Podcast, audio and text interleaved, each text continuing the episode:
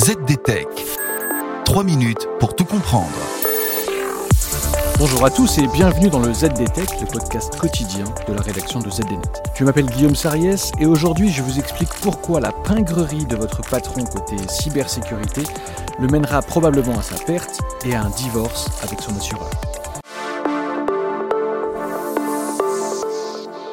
Vous êtes dans une entreprise où les mots de passe sont affichés au mur, où les sauvegardes n'ont pas été faites depuis 5 ans, où l'expert cybersécurité s'occupe aussi de l'éclairage.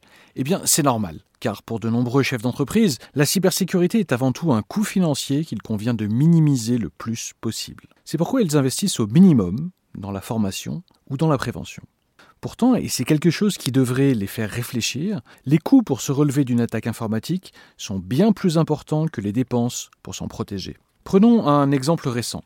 Le roi du pipeline américain, Colonial Pipeline, a dû au printemps dernier payer une énorme rançon de 4,4 millions de dollars pour débloquer son outil de travail, composé de 8800 km de tuyaux.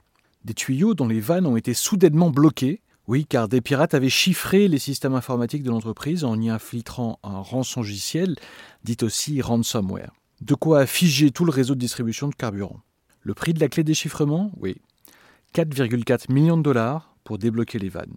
Je sais que c'était une décision très controversée, j'admets que je n'étais pas à l'aise avec le fait de voir de l'argent s'évaporer et aller vers de telles personnes, se désespérait alors le responsable de l'entreprise, Joseph Blount.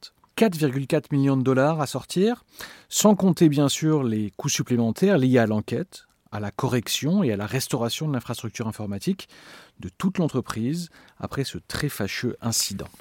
Ces négligences font même désormais reculer les assureurs qui, depuis quelques années, tentent de développer des produits qui couvrent les dommages informatiques. Quand ils ne renoncent pas, ils exigent des montants de police de plus en plus élevés. Certains manquements dans le domaine de la cybersécurité ne sont plus tolérés par les assureurs, explique Diego Sainz, référent technique cyber chez Verspiren.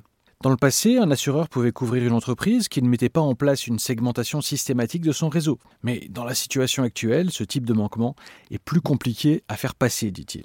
Surtout que l'arrivée des ransomware a changé la donne. Les assureurs sont de plus en plus perdants sur le rapport sinistre-prime.